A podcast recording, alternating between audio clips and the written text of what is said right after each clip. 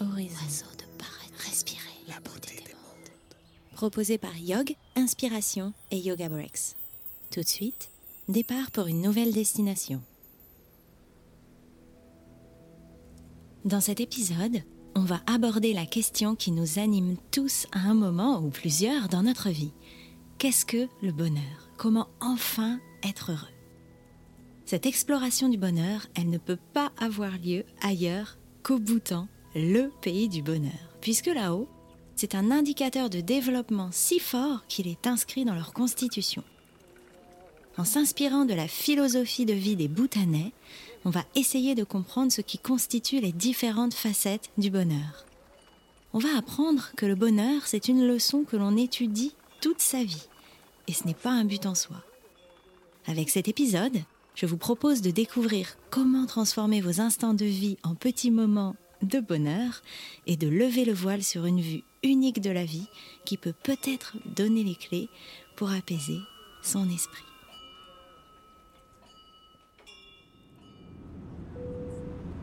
Toute cette histoire, elle commence dans l'avion.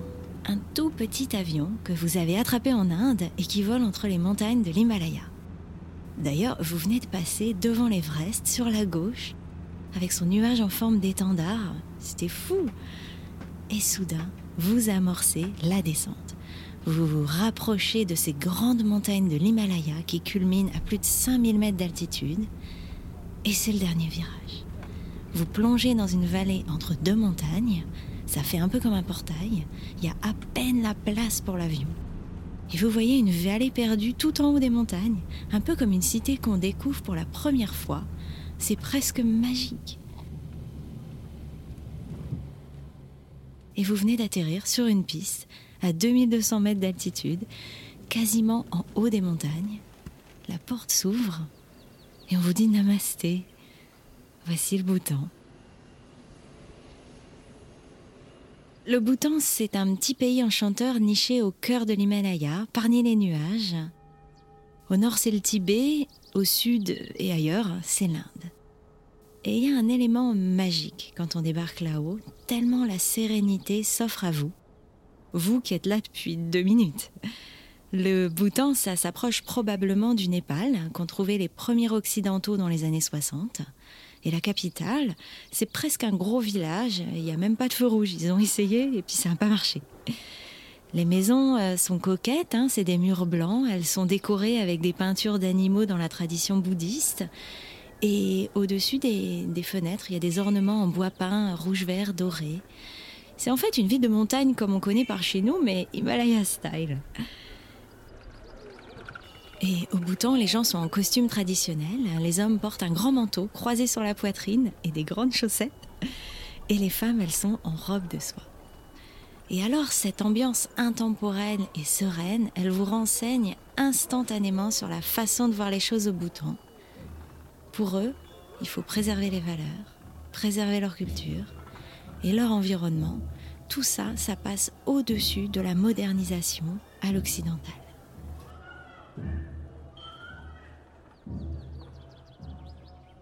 Alors si on parle de bonheur, on parle bouton et donc on parle de bonheur intérieur brut, le BIB. Le BIB, c'est une initiative unique au monde qui est centrée sur le bonheur et le bien-être des êtres qui vivent dans le pays. Alors au bouton, on tente de définir le niveau de vie en dépassant les seules mesures économiques calculées par le PIB, le produit intérieur brut. Bien sûr, la croissance, le développement, ça compte, mais le BIB, il fait aussi une large place à la promotion de la culture nationale, à la santé, à l'éducation et même au temps libre. Et tout ça en suivant les valeurs spirituelles bouddhistes. Mais surtout, il y a une attention toute particulière donnée à la protection de l'environnement et de la biodiversité. Dans la Constitution, le Bhoutan a mis qu'il faut 60% de sa surface couvert de forêt. Et ça donne ce petit royaume qui devient le premier pays qui a un bilan carbone négatif au monde. Alors une autre facette du BIB, c'est ce concept d'harmonie. Et bien sûr, protéger l'environnement, c'est aussi participer à l'harmonie générale, mais l'harmonie, c'est les relations avec tout ce qui nous entoure. Et quand je visitais le Bhoutan, On était donc sur les routes dans la montagne et à un moment le chauffeur s'arrête. Et puis on s'aperçoit qu'un chien est couché en travers de la route en train de dormir. Et donc se passe une minute, deux minutes, cinq minutes. Et là, euh, quelqu'un dans la voiture dit Mais euh, klaxonnez, euh, le chien va partir. Et là, horreur générale dans la voiture. Le guide se retourne et dit Mais ça, ça va pas euh, Tu voudrais qu'on travaille comme ça, toi? Non, on va attendre qu'il se réveille et si. si vous vous êtes pressé, vous pouvez marcher hein, le long de la route, il n'y en a qu'une et on vous rattrapera. Et donc après ce petit incident, le guide, le soir même, nous a longuement parlé d'un concept très important pour le bouton qui est la communauté. La communauté, c'est aider sa voisine, c'est prendre soin de sa famille, c'est prendre le temps de discuter avec quelqu'un qu'on croise, hein, c'est aller voir le tir l'arc ensemble, c'est le sport national. Et donc au bouton être ensemble, l'harmonie des relations, ça fait partie intégrante de l'échelle de valeur pour la quête du bonheur individuel, bien sûr. Mais aussi, c'est un ingrédient pour que la vie en conscience permette à la société de se développer. Alors quelle leçon pour nous? Parce que c'est un petit peu opposé à notre logique occidentale où bien souvent et bien tristement c'est chacun pour soi. Eh ben, on a beaucoup de familles qui s'éloignent les unes des autres et c'est devenu presque rare hein, de demander autour de soi comment ça va. Et vraiment d'écouter la réponse, pas euh, de demander pour être poli. Vous pouvez aussi vous inspirer de ça et vous pouvez être sympa, dire au revoir, dire merci, sourire aux personnes qui vous servent, à la boulangère, à la caissière, en avoir quelque chose à faire. Parce que déjà, être sympa avec les autres, ça nous rend heureux, hein, ça a été démontré scientifiquement. Mais c'est aussi une belle inspiration pour notre entourage. On est grégaire, on apprend par imitation en tant qu'être humain. Et alors, je vous parle même pas des enfants. Le Bhoutan, c'est un pays bouddhiste. Et donc, si on parle de bonheur, il faut aller chercher dans le Vipassana et les enseignements du Bouddha pour essayer de trouver la définition de ce qu'est le bonheur. Et en fait, on nous dit que c'est enlever la souffrance.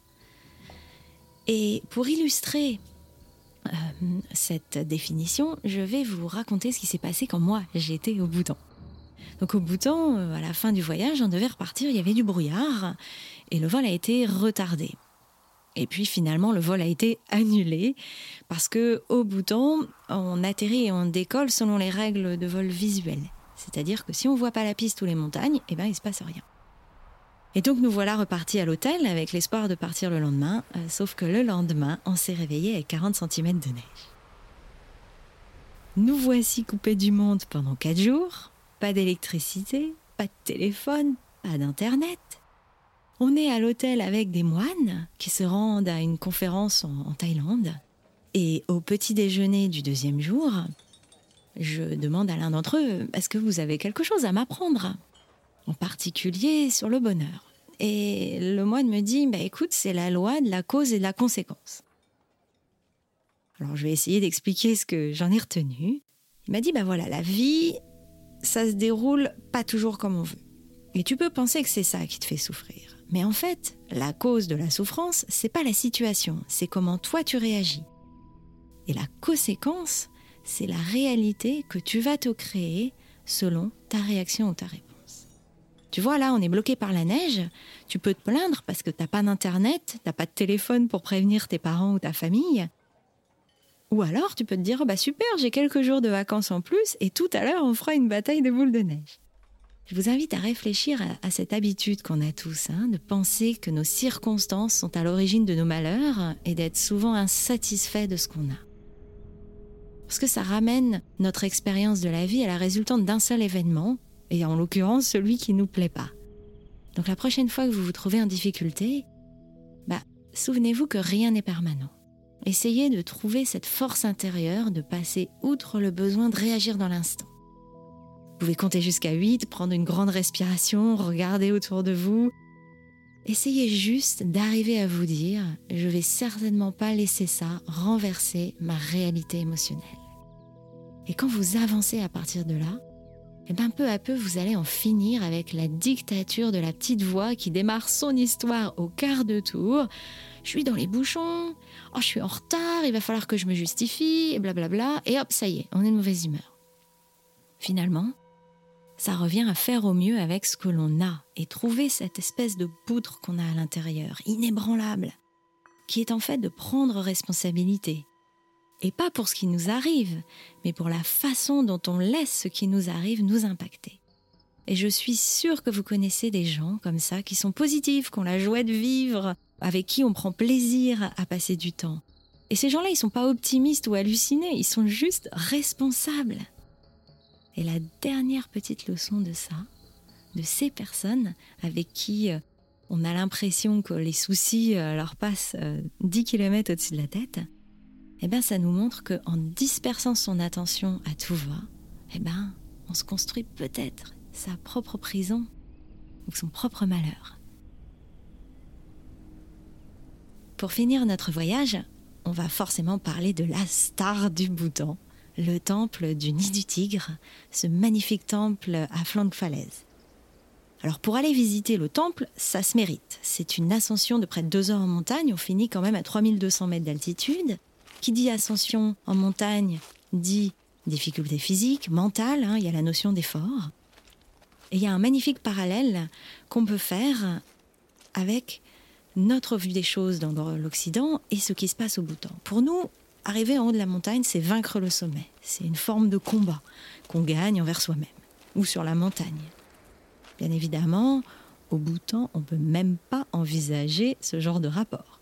L'ascension, elle est spirituelle, on se rend sur la montagne sacrée des dieux et l'humilité est présente immédiatement. Et la différence avec ce qui se passe par chez nous, c'est que eux vont pas chercher à en finir avec la partie pénible de la visite. Au bout temps, on se préoccupe pas vraiment de la finalité. On est dans l'instant, on se réjouit d'avoir du temps au cœur de la belle montagne, des forêts de pins, ça sent bon. Hein. Voir le chemin de parsemé de petits stupas, de drapeaux de prière multicolores, et c'est une, une belle image de profiter du chemin alors que au loin on a ce temple stupéfiant qui tient à sa falaise comme par magie. Et c'est là l'image pour se représenter l'approche du bonheur. Tout tient dans la manière dont on répond aux divers aléas de la vie. Et donc ce voyage au bouton, il est personnel, il est intime, mais surtout l'apprentissage qu'on en retient, en particulier sur le bonheur, eh ben, c'est au travers d'une réelle expérience. On apprend par soi-même, on se fait sa propre expérience de la réalité, qui est le cœur du dharma pour les bouddhistes, et c'est comme ça que, par petites touches, la leçon arrive. Il n'y a pas de grande révélation pour le bonheur. Il y a juste une invitation à continuer sa route en se souvenant que ceux qui sont au plus près du bonheur, eux, ils voient les choses de manière consciente, harmoneuse, responsable et surtout, ils ne cherchent pas à atteindre un but ultime. Ils se contentent de vivre. La beauté des mondes. La beauté des mondes vous est proposée par Yog, Inspiration et Yoga Breaks. Retrouvez tous nos séjours yoga sur notre site internet yog.me, et sur Facebook, Instagram. Merci d'avoir écouté cet épisode.